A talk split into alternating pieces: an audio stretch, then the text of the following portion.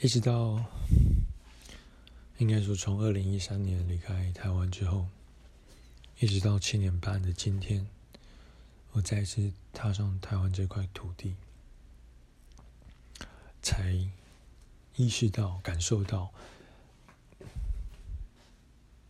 土地、家乡这块土地所提供给我的能量、养分。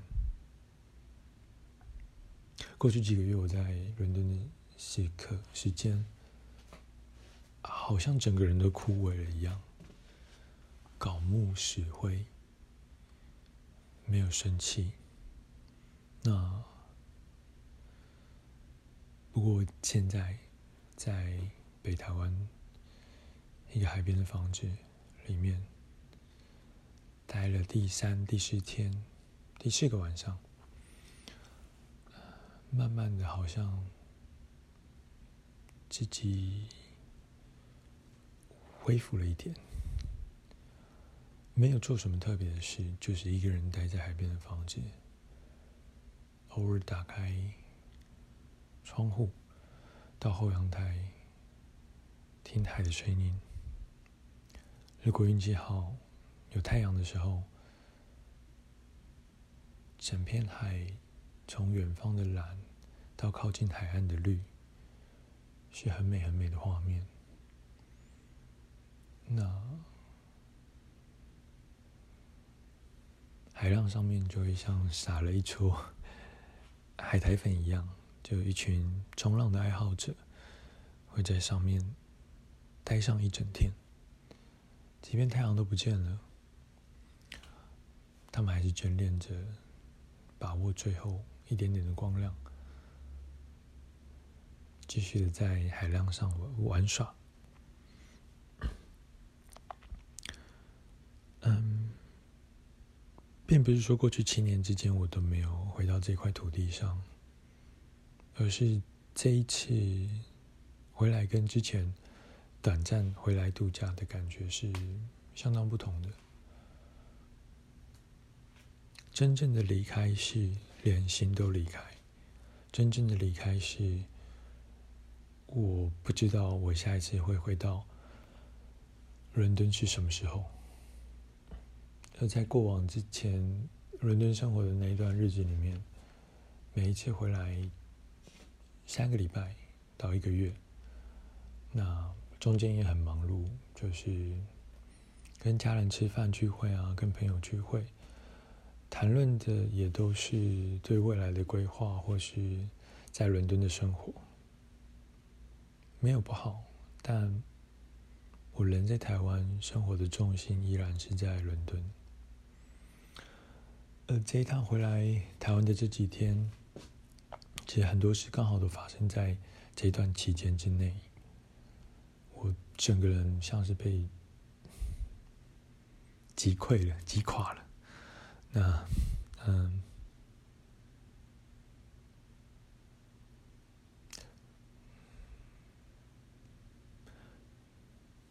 所以我现在的状态，像是跟所有一切都切割了。从前都还会，不是，就其实一直很重视责任啊，关系啊。这样一些东西，但因为现在被被迫一个人待在一个房间内，一个单独的空间，我想这对我来说是一件必要的，也是一件好的事情。它让我完全短暂的，它让我短暂的完全脱离了。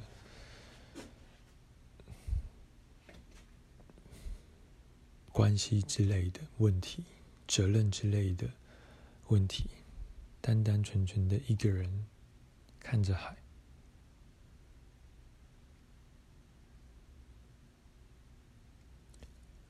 后让自己沉淀。而正是在这样沉淀的状况之下，我好像慢慢的从这块土地上，从脚掌、小腿、大腿，慢慢的，心渐渐暖了起来。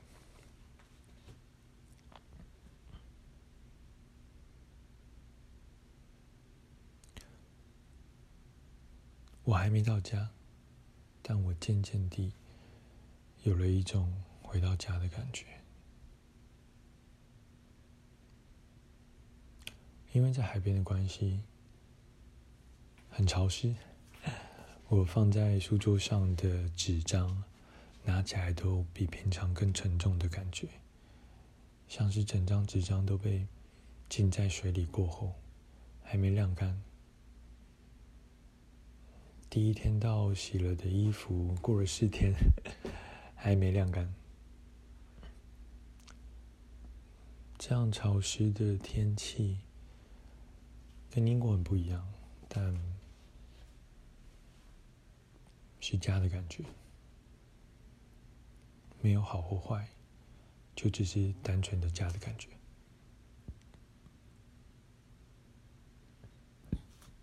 哇，我很久没有拿起，很久没有拿起，嗯，手机这样录音录一段心情，是在圣诞节前后那时候。试着每天录下一段自己的心情，那没有为了什么目的，就是一一种记录的方式。现在偶尔回过头去听，也蛮有趣的，但当然对自己以外的人可能是无趣的内容。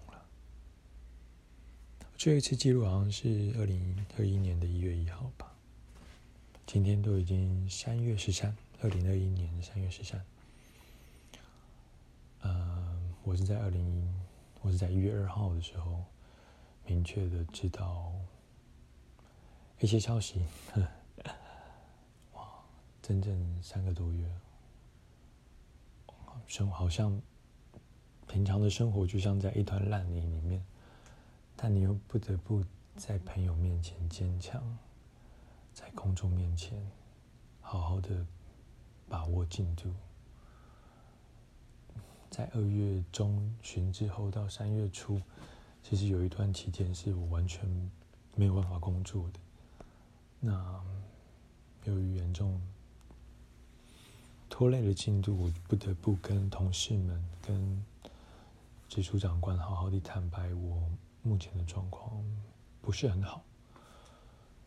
嗯，很抱歉，对对进度的拖累这件事情感到非常非常抱歉。那我很庆幸，我此刻还是在学术界呢，学术界对于，然后在英国，我觉得整个环境对一个个人，嗯，心理状态受到影响的包容性是有的。你说完全包容，那很难啊，人之常情。在几次开会，我会感受到同事们那种不谅解的表情。那是一种恶性循环了，让我的心理状态更更糟。但，对啊，车子开到海边的那一刻，是晚上很晚的时候，我其实看不到海的样子，但我听到海的声音，好像一种救赎的感觉。讲讲救赎是有点夸张的语言了。但心里某一种层面的压力是受到了释放，我觉得好像没有被。如果有一位造物主，有一位神在，我好像没有被完全的放弃。让我有机会待待在这样一个地方。我现在眼前看着，其实也蛮忙碌的，半夜三点，大约有十三艘的渔船吧。在辛苦的作业着，隔着玻璃窗，依稀还是可以听到海浪拍打海岸的声音。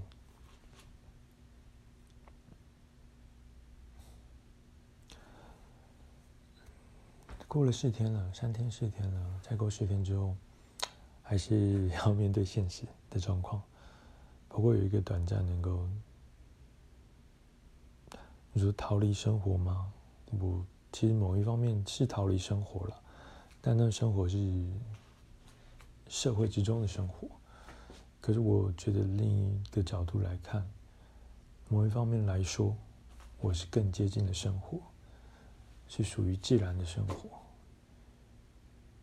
是属于原始的，我能够放任我自己的感官，我的皮肤感受那潮湿的温度，我的眼睛看到辽阔的海洋，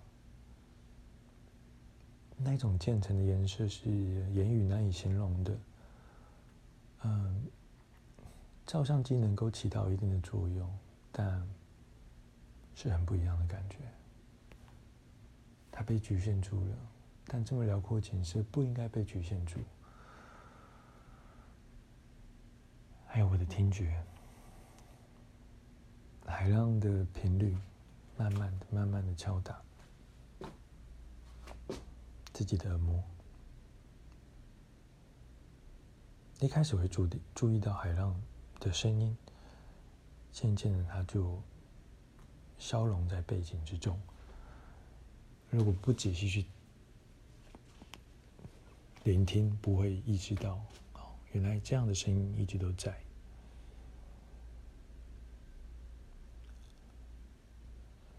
很短暂的三天了，但有一种又回到很小很小时候的感觉。趴着树，研究树的纹理。看着树上哦，怎么有一个很奇怪的东西？原来那个是蝉的壳。用一个网子捕捉蝴蝶，用水灌蟋蟀，有点残忍啊！但小时候。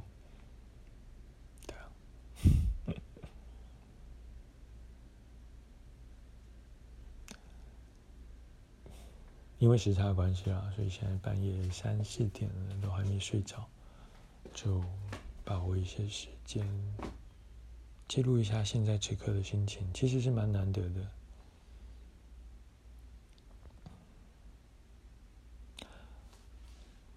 一样，多鼓励自己，多记录一下吧。很多时候的想说的话，当下的心情。我可能明天早上一起来就完全不一样了。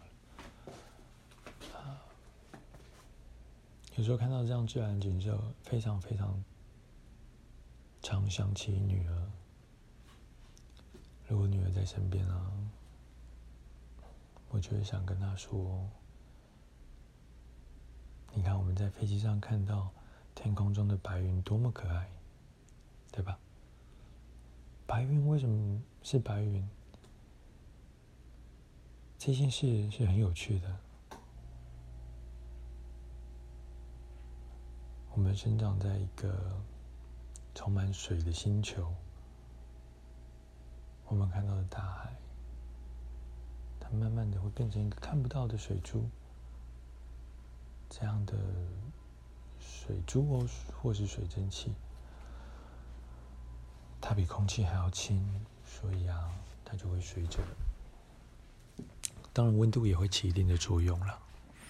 在那样温度下的水蒸气，它就比空气还要轻。那水蒸气在空气中就会慢慢的、慢慢的浮上去，就像你的在洗澡时候的小鸭玩具啊，橡胶小鸭玩具，它会浮在水面上一样，水蒸气也会浮在空气的上面。那它到达一定高度之后啊，水蒸气的密度就跟空气的密度很相近的，它就停留在那里，它就不会再往上了。那在那样的地方，水蒸气就像小水珠一样，然后很多很多的小水珠，它就会聚集起来，就会变成密度比较高的一团一团的水蒸气。那就是我们看到的云，然后它是白色的，它是白色的这件事也很有趣哦。如果今天有一道光在我们的面前经过，而光经过的这一这一这一块空间里面，什么东西都没有。没有水蒸气，没有小的粒子，那即便光就在我们的面前，我们可能是看不到光的，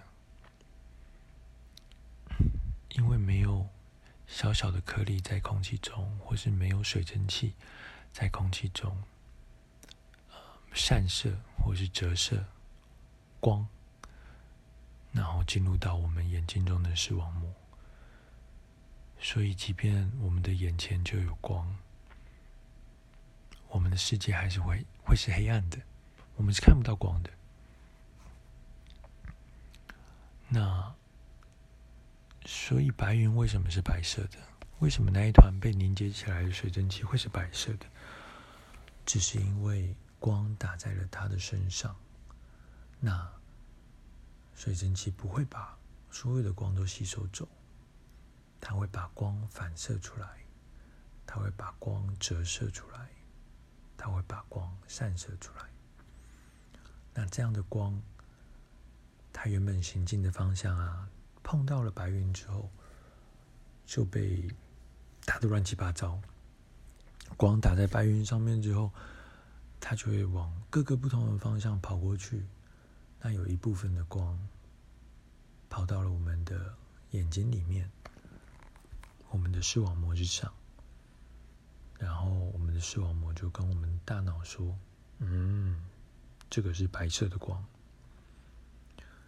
所以我们就会觉得那一团云是白色的。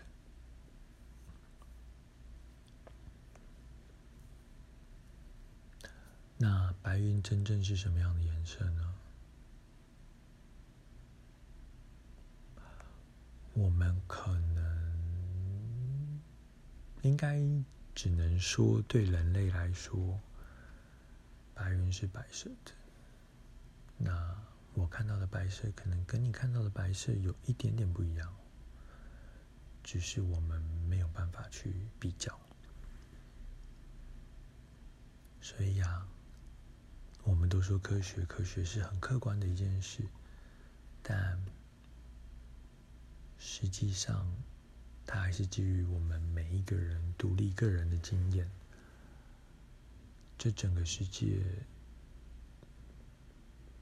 对一个个人而言是很主观的经验，很主观的观察，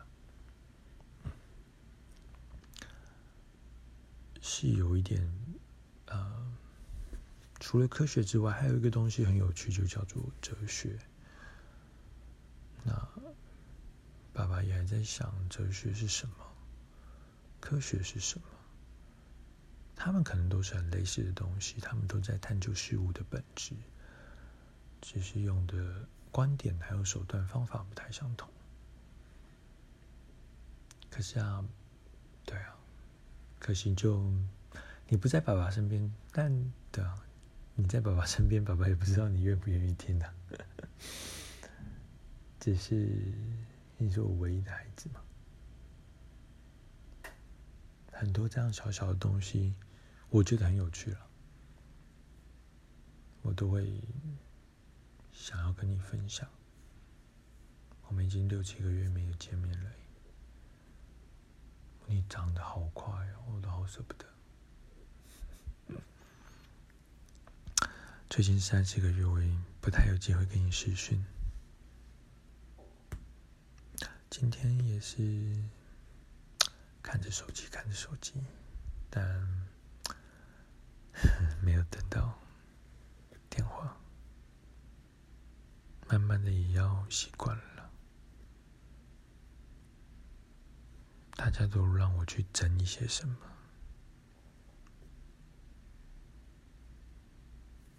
你快乐是最重要的。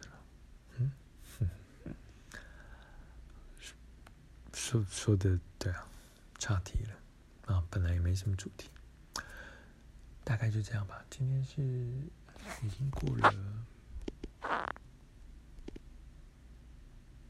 哦，今天礼拜六了，三月十三号，已经四点了，在三个小时后要起床，再努力试着睡一下，晚安了。